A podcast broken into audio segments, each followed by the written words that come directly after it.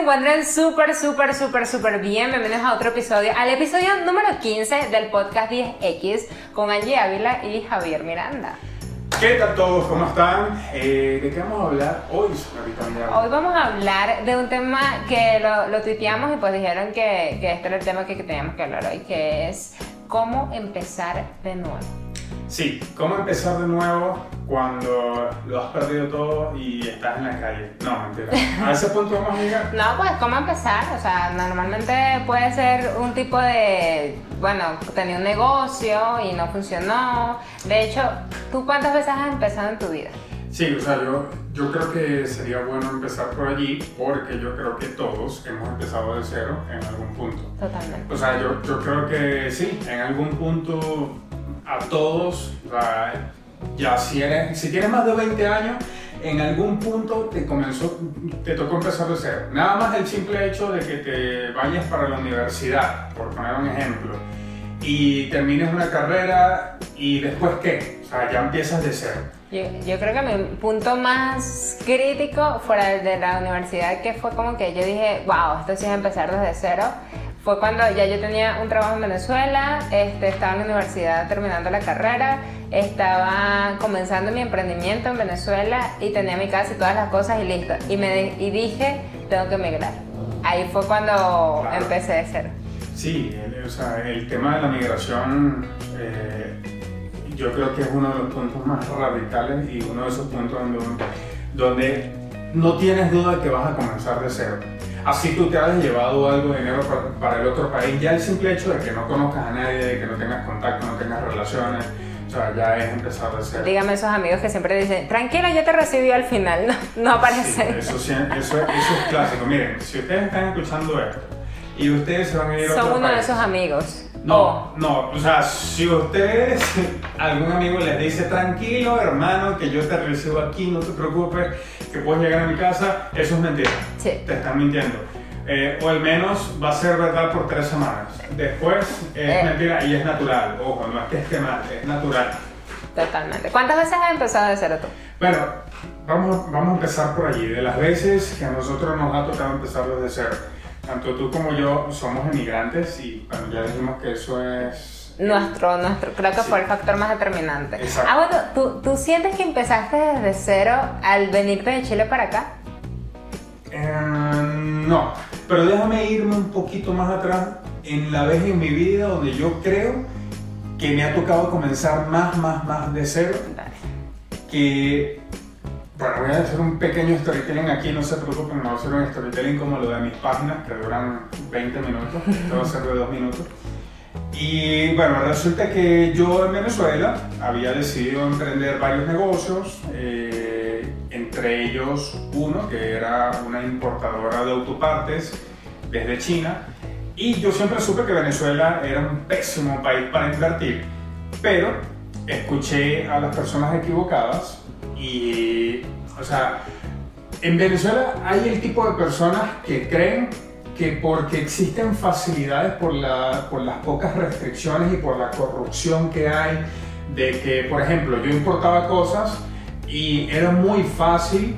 eh, No pagar impuestos. Exacto, cosas así. Entonces hay personas que interpretan eso como una oportunidad, cuando en realidad todo lo que tú inviertas que tenga que meterse por caminos turbios va a salir mal.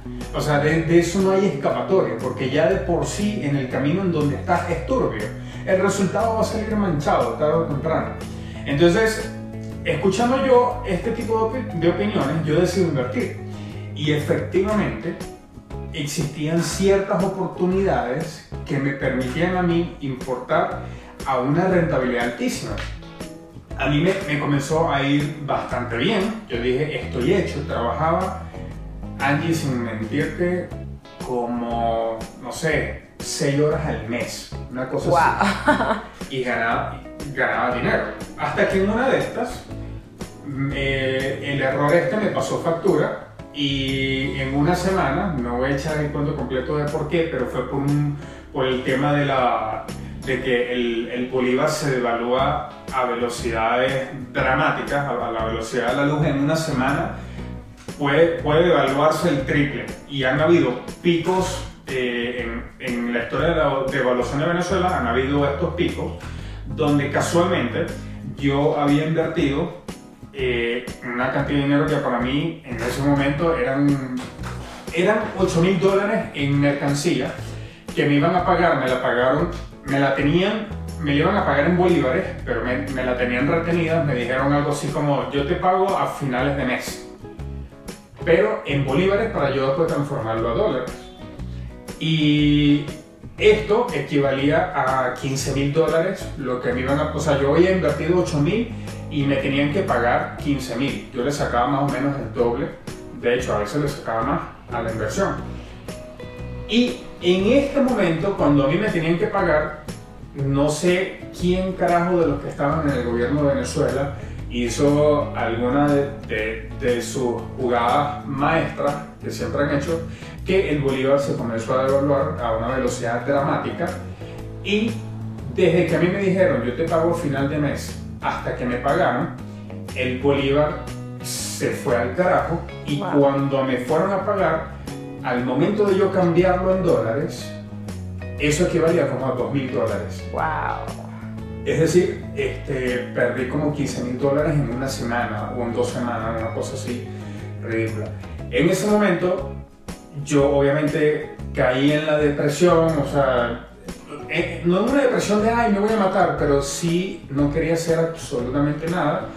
Llamé a mi cuñado, eh, que él, él y yo estábamos en ese momento, teníamos ideas de invertir juntos, y le dije, hermano, ya no haré más nada en este país, me largo, no importa lo que me toque hacer en otro país, pero lo poco que me queda, yo no lo voy a gastar en este país, no invierto un centavo más aquí.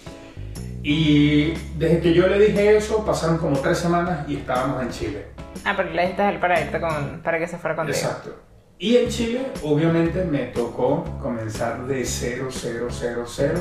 Entonces allí pasé de vivir en el apartamento de mis sueños, de tener dos autos, de tener solidez económica, eh, a llegar a Chile a ser un recepcionista en un hotel. No, de hecho, mi, primer, mi primer trabajo en Chile fue como mesero y después recepcionista. Y después pasé de gerente de marketing, pero eso fue, o sea, pasó un tiempito. Pero en ese punto de mi vida, yo dije, ya, estoy de cero, no conozco a nadie, no tengo dinero, no tengo trabajo, no tengo solidez. Mis ahorros que en Venezuela me servían, aquí no me sirven para nada. Y en ese momento a mí me tocó comenzar a hacer. Eso fue mi pequeña historia. ¿Cuánto duró? Wow, duró como cuatro minutos. No, pero, pero es cool. ¿Y, ¿Y, en qué momento te das cuenta de que, o sea, porque sí, te tocó comenzar de cero, pero era como, ok, tengo que hacerlo porque, o sea, ¿qué, qué tenías como planeado más allá en tu vida para, para poder continuar y para tener la determinación de comenzar? Porque normalmente, como tú bien lo pasaste, la depresión es algo que todos vivimos en ese momento de, de, saber que lo tenías todo entre comillas o que estabas cómodo, a pasar a la incertidumbre total y es saber que es como una persona que se queda desempleada, o sea, porque uno, bueno, tú ahí te pasó algo similar, pero una persona se queda, cuando se queda desempleada es como, ok, ¿ahora qué hago? O sea, ahora sí estoy desde cero porque tú normalmente dependías de ese trabajo, dependías de ese cliente y es como, ¿qué hago ahora? O sea, tengo la opción de deprimirme quedarme, echarme a morir o tengo la opción de hacer algo pero no sé por dónde comenzar. O sea, ¿tú ya la tenías clara? Eh, mira, lo que pasa es que yo siempre, yo siempre la he tenido demasiado clara de que yo no, no voy a permanecer mucho tiempo en un empleo. Entonces mi plan en ese momento fue el siguiente. Obviamente tengo que buscar un empleo para sobrevivir, pero mientras yo tenga este empleo, yo voy a ir trabajando en mi plan B, que es mi emprendimiento. Y de hecho eso fue así hasta en, Venezuela. O sea, yo este, este tema de, de, las inversiones en la autoparte, yo la comencé eh, teniendo un empleo, que en ese momento era un muy buen empleo. Entonces, este, yo cuando comencé de cero, mis planes eran esos. O sea, yo dije, voy a conseguir un empleo para sobrevivir, obviamente este, y para estar relativamente cómodo. Ojo, en Venezuela no es que era rico ni nada de eso, solamente estaba cómodo. Pues. O sea, tenía lo necesario que tiene que tener cualquier persona para estar cómodo. De hecho, yo creo que estaba un poquito más cómodo de lo normal. Y eso fue uno de los errores también que, que llegó un momento donde yo dije, o sea, sentía que no estaba innovando nada, no estaba creciendo. Pero bueno, para responder tu pregunta, mis planes y mi, y mi visión era ese, conseguir un empleo hasta que yo pudiese eh, levantar algo aparte, un plan B de emprendimiento. Y eso fue exactamente lo que hice. Buenísimo. No, yo cuando emigré, o sea, yo, bueno, yo desde Venezuela estaba pausando con mi emprendimiento. O sea, uno de mis primeros emprendimientos eh, fue, de hecho, mi primer emprendimiento realmente, de hecho, fue una agencia de publicidad que estaba comenzando a construir porque yo soy publicista y desde que me gradué, o sea, desde que estaba en el cuarto semestre era yo quiero mi agencia, yo quiero mi agencia, yo quiero mi agencia y fue parte y ha sido en, en toda mi vida parte de mis sueños, ¿no? Entonces en ese momento yo fundo una empresa, un, de hecho hice mi constitución, o sea, legalicé toda mi, mi agencia de publicidad con mi pareja en ese momento y era, o sea, una agencia que ya le habíamos sacado factura, ya, ya estaba como que haciendo la página web, promoviendo los servicios, me había asociado con una amiga que estaba en la universidad en ese momento también y al final estábamos haciendo como que las cosas súper bien, hicimos plan de marketing, hicimos todo, pero realmente no tenía tiempo para la agencia. ¿Por qué? Porque estaba trabajando como empleada, estaba en la universidad de noche, estaba trabajando, comenzando en ese momento también mi emprendimiento de Angie Ávila como marca personal, como community manager. Y ahí fue como que, bueno, ese fue mi primer emprendimiento que quedó y murió allí. O sea, nació y murió como a los cuatro meses porque al final no tenía el tiempo de ejecutarlo. Y, y como te digo, o sea, las otras personas también trabajaban y demás, entonces era como que demasiado complicado ejecutarlo y ahí murió. Sin embargo, pues yo nunca he dejado el tema de lo de la agencia de publicidad, pero sí siento que, o sea, para mí es, eh, es como ya como algo que quiero hacer, como más, ni siquiera porque quiero tener una super agencia reconocida ni nada por el estilo, sino más porque es un logro personal, porque desde toda mi vida he querido hacerlo, entonces es como avanzo o no avanzo, ¿sabes? Sí, tengo mi emprendimiento y demás, pero yo quiero mi, mi, mi agencia de publicidad, pues es como un logro personal. Entonces cuando yo emigro, yo ahí sí fue, ten- emigro con mi emprendimiento, pero mi emprendimiento ganaba, con Angie Ávila ganaba 50 dólares mensuales, que eso no es nada. Entonces yo dije, ¿qué hago aparte? Igual que tú, sí fue como, bueno, tengo que eh, buscar algo en paralelo. Y yo siento que este es el error de la mayoría de que las personas Mm, o sea, si tú no tienes un colchón, como decimos en Venezuela, o sea, un backup de dinero, no puedes pretender eh, hacer algo desde, desde la nada porque realmente necesitas una base, necesitas pagar cuenta y más cuando estás en otro Correcto. país o lo que sea, o si no estás en otro país igual necesitas pagar y comer. Correcto. Entonces al final es como, yo dije, ok, voy a buscar un empleo, en ese momento conseguí un empleo eh, viernes y sábado, entonces era súper bien porque me pagaban el día y pues me Y ayudaba. con- hacías mitad tu emprendimiento, mitad tu empleo, ¿no? Claro, porque, o sea, ni siquiera mitad, yo estaba dedicada casi que un 70% a mi emprendimiento porque yo trabajaba era viernes y Que Tu sábado. emprendimiento era tu marca personal. Mi marca personal Angie Ávila desde diciembre como community manager. Ahí comienzo a conseguir otros clientes. De hecho, yo me traje un cliente que me había contratado de Colombia, pero yo lo manejaba en Venezuela y yo fui a reunirme con la persona y demás. Pero era como que me quería pagar 100 mil pesos y eso realmente en Colombia no es nada. Entonces yo, no, mira, gracias por la oportunidad en Venezuela, pero aquí no me sirve. Entonces le dije, chao.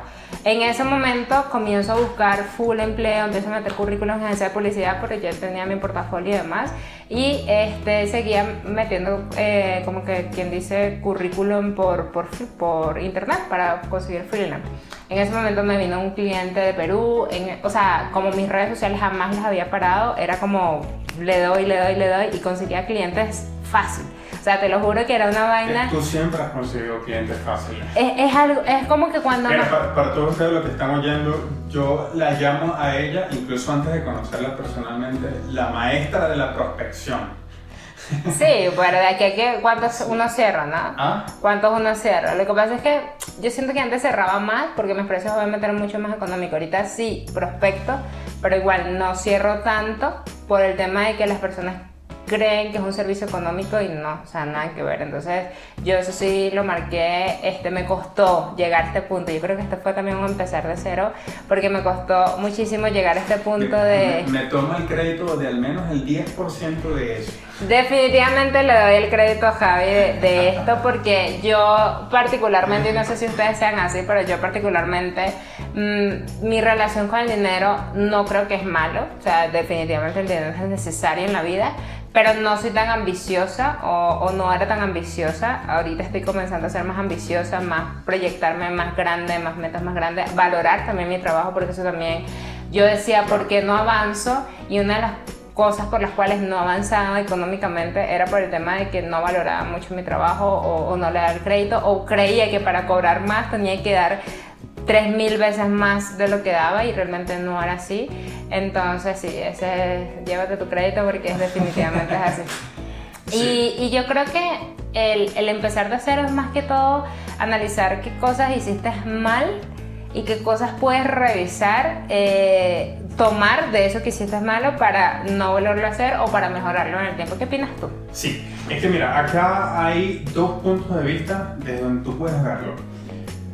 Tú puedes verlo desde el punto de vista de qué harías tú si comienzas de cero con los conocimientos y la experiencia que tienes hasta el sol de hoy. Honestamente yo la tengo muy clara en ese caso. ¿Qué eres tú? Pero, ya, ya te voy a contestar eso. Pero también está el punto de vista de si comienzas de cero, de cero. O sea, no sabes nada. Si no sé nada de marketing. O sea, yo quiero emprender. Exacto. O sea, nada. O sea, yo quiero emprender. Exacto. Y... Vamos a responderlo mejor okay. con, con, con, con, los conocimientos que tenemos hasta el sol de hoy. No, pero es bueno dar una respuesta a las otras personas las también, claro. Bueno, te voy a responder entonces con, el primer punto de vista. Si, yo, si a mí me tocara mañana empezar de cero con los conocimientos que tengo hoy en día, yo definitivamente lo primero que haría es mi marca personal. Definitivamente me parece la manera más rápida de tú hacer dinero porque una de las principales cosas que yo siempre digo que, que obstaculiza que alguien haga dinero en internet es el tema de la confianza. Y eso se rompe muy fácil con la marca personal, porque cuando tú estás mostrándole a una persona todos los días lo que haces, lo que sabes hacer, tus valores, tus principios, etc., es muy fácil que las personas ya digan, ok, este es un tipo real, sabe lo que hace, etc. Entonces, eso sería lo primero que yo haría. Y el segundo paso, definitivamente, sería ads. Ads. Sí, o sea, yo tengo, o sea, agradezco muchísimo a mi experiencia, a mi vida, que yo sé cómo hacer dinero en una semana con ads. Mira, yo te voy a responder rápidamente desde mi experiencia y desde si no tuviese nada.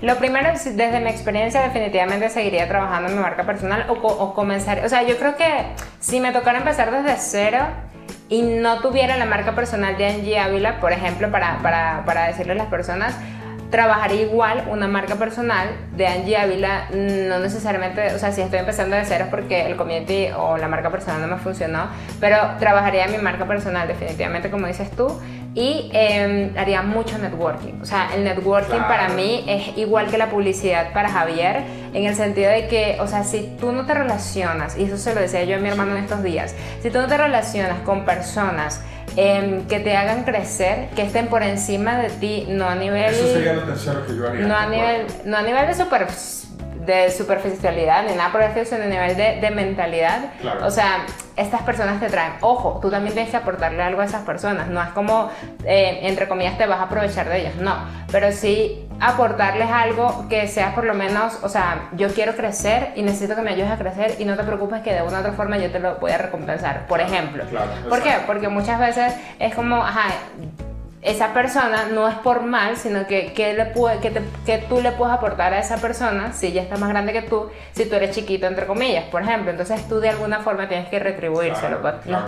O pagándole, por eso es que nosotros contratamos mentores, o bien sea diciéndole Mira, o sea, de hecho yo ahorita tengo un, algo así como un pasante, este, que es una persona que eh, le está dando, echando duro, duro a la vida y realmente es increíble. Y, y su retribución a mí es precisamente ese interés que tiene por crecer, porque si yo le ayudo de alguna forma a crecer y él crece y de verdad aplica los conocimientos, de alguna forma para mí eso es un logro que me va a decir, hacer, o sea, que me va a hacer decir, yo hice que gracias, o sea, y tú, o, o y tú sabes, tú sabes qué es lo bonito de eso, que esa persona, él está haciendo exactamente lo que tiene que hacer, lo que harías tú y lo que haría yo si comenzáramos desde cero. Exacto. Y es hacer un networking con alguien que esté un poquito más avanzado que tú, que tenga más experiencia que tú y que te pueda aportar. Porque te aseguro que, lo, o sea, que tan pronto tú veas que tú le puedes dar una oportunidad de crecimiento y elevarlo a él al doble, como ya con tus conocimientos lo estás haciendo, pero digamos eh, monetariamente o etcétera, lo vas a hacer. Totalmente. Entonces, es eso, o sea, para mí eso es, yo diría que en orden, para mí eso sería, de hecho, la única razón por la cual pongo ads, eh, para las personas que no saben ads, es campañas publicitarias eh, en digitales. La única razón por la cual yo pongo eso por encima del networking en orden de en cronológica es porque yo sé que yo haría primero dinero con ads para sobrevivir. Claro.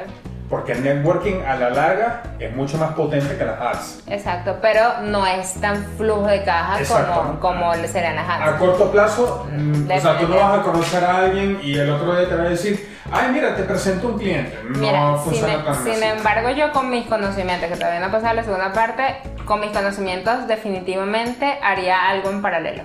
O sea, algo en paralelo sería que esto se lo recomiendo tanto a la persona que tenga el conocimiento, quien no lo tenga, vender. Nosotros tenemos que aprender a vender, sí porque sí, desde que tengas los 20.000 conocimientos del mundo a los que no tengas, porque el vender te va a ayudar no solamente a venderte a ti, si necesitas hacer networking, Claro. sino te va a ayudar a conseguir flujo de caja inmediato, que al final eso es lo que nos interesa. O sea, yo que les critico a las personas, por ejemplo, y, y les critico entre comillas, porque obviamente eh, uno sabe la necesidad que puede pasar, o uno no sabe perfectamente la necesidad que puede pasar estas personas, pero yo, a mí no me gusta el tema de que las personas pidan dinero, porque después se vuelve un vicio, porque sí, si yo pedí dinero en determinado momento, ese dinero me dio a mí lo suficiente para hacer unas empanadas o comprar un café y venderlas, por ejemplo, ya yo estoy utilizando ese dinero, pero si yo voy a utilizar ese dinero que estoy pidiendo para gastármelo hoy y luego Nunca mañana pido y gasto hoy y luego nunca voy a generar nada.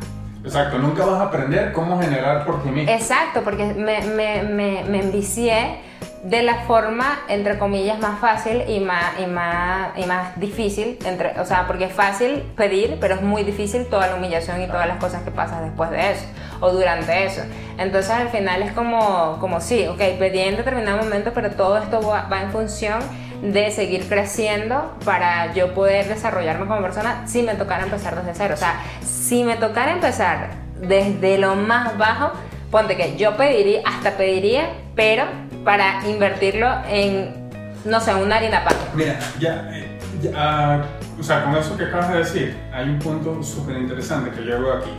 Para mí una de las grandes diferencias que tenemos los dos, entre si empezáramos, entre las dos personas, empezar de cero con los conocimientos que tenemos hoy en día y empezar de cero sin los conocimientos que tenemos hoy en día, es que yo creo que ambos, si nos tocara empezar de cero con los conocimientos que tenemos hoy en día, una de las últimas alternativas a, la a las que optaríamos sería buscar un empleo. Sí, Definitivamente. O sea, mientras más tú ves lo fácil que es vender por internet, o mientras más tú, tú te das cuenta que...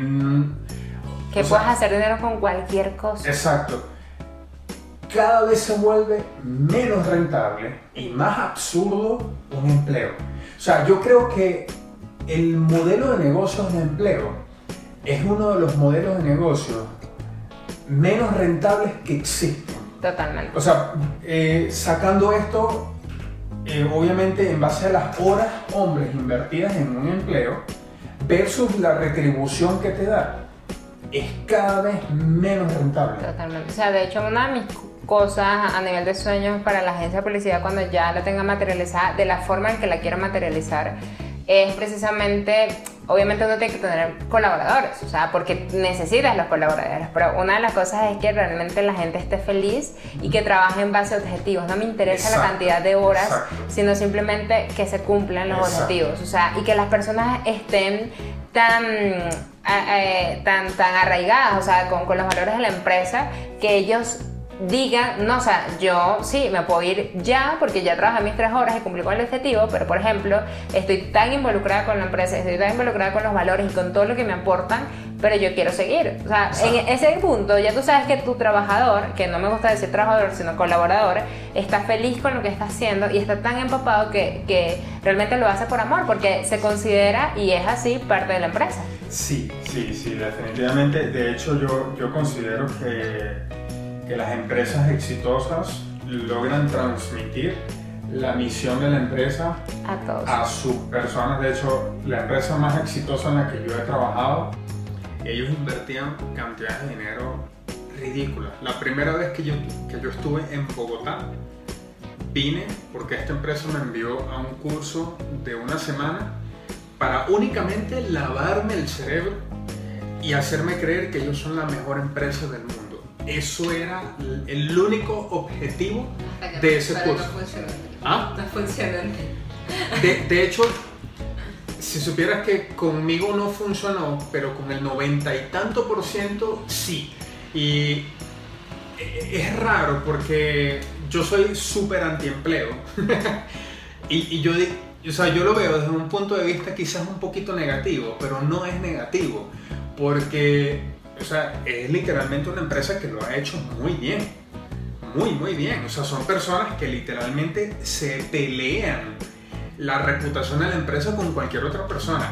Y yo recuerdo que eh, eh, eh, o sea, llega al nivel, de, al nivel de absurdo que nada más vestir el uniforme de esa empresa te hacía sentir a ti como con, con una cierta aire de superioridad. Un rango, así de que soy militar, soy... Y, y, lo, y, lo, loco es que eso aumenta el rendimiento, aumenta los resultados, la productividad, todo, porque la gente no está trabajando pensando en el 15 y último. No, está, trabajando en función de si yo... Exacto. Y es que es eso, o sea, si tu, tu empresa crece, o sea, si tú sientes tú como trabajador o como empleado, como empleado, perdón, le inyectas eso de, de que si tú, tú, creces, la empresa crece, a los empleados o a los colaboradores, ellos lo van a hacer. O sea, eh, y es eso, o sea, por eso es que hay tantas empresas que tienen que trabajar el tema del talento humano como prioridad a uno, porque si tu trabajador o colaborador no está contento, definitivamente eh, no va a funcionar, la empresa no va a crecer y va a crecer en base a, por eso es que, o sea, hay empresas, y donde yo trabajé en Movilla, quizás no, no era una empresa de, de, de objetivos, porque todavía son como que más a la antigüita en el, en el sentido del horario, pero son personas que tenían con sus trabajadores 20 años, 30 años, 25 años, o sea...